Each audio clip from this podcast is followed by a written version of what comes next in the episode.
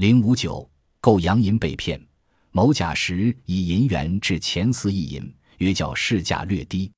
如市价每元值七钱三分，其人仅需七钱二分。明日市价减一分，则比又递减，然只一二百元无多也。有扣之者，称系自造，而光色灿烂，全其分量一合。虽老于此道者，不能辨其为伪。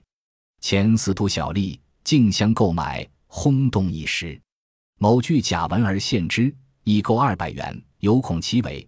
延西国格致专家以化学分析术试验之，与真者互相比较，丝毫不爽。乃招致家寻其制造之法，每元成本若干。甲曰：“谓之甚易，成本仅六钱七八分。昔于巨人，资本微细，不能因此致富耳。”某甲心大动，兼欲传其法。甲曰。与借此小数以糊口，若传之君，则与将何处啖饭？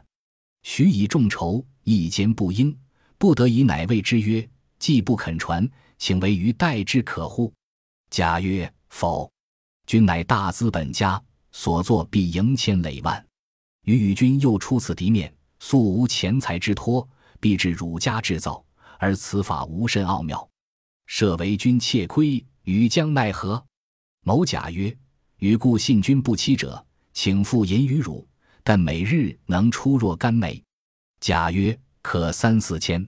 某甲曰：今与君订一合同，以后专为与制，请以七钱为一元成本，现先付银七千，定造一万元。甲犹不敢单承，说之志在，是诚意，更想以盛言，约定三日后交羊。如期。某甲遣见仆葛富罗，单至其家取羊，则门上高贴照租纸，甲已不知所知矣。某甲拿着银元到钱店兑钱，每次都比市价稍微低些。如果市价每块银元值七钱三分，甲只需要付七钱二分。第二天市价减一分，甲的银元又随着减一分。但是甲每次只兑换一二百元，并不多兑。有人问他原因。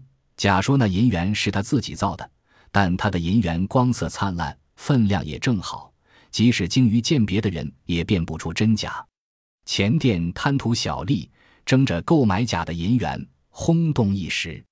有个商人听说后，非常羡慕甲，他也买了二百元这样的银元，但怕是假的，就请西方的专家用化学分析方法验一下，结果这种银元的成分跟真银元丝毫不差。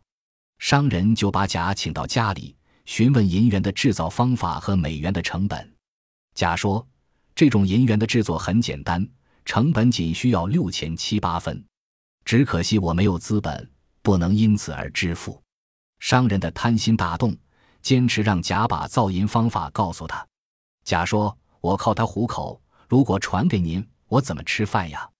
商人给了甲很多钱，甲坚持不答应，商人不得已。对甲说：“既然你不肯把造银方法传给我，那就请你为我造银元，怎么样呢？”甲说：“不可以，您是大资本家，如果要造银元，必定会造个大数目。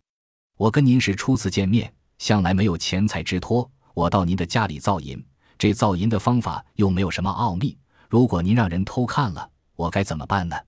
商人说：“我相信你不会欺骗我。”我先付给你银子，只是你每天能造多少元呢？甲说可以造三四千元。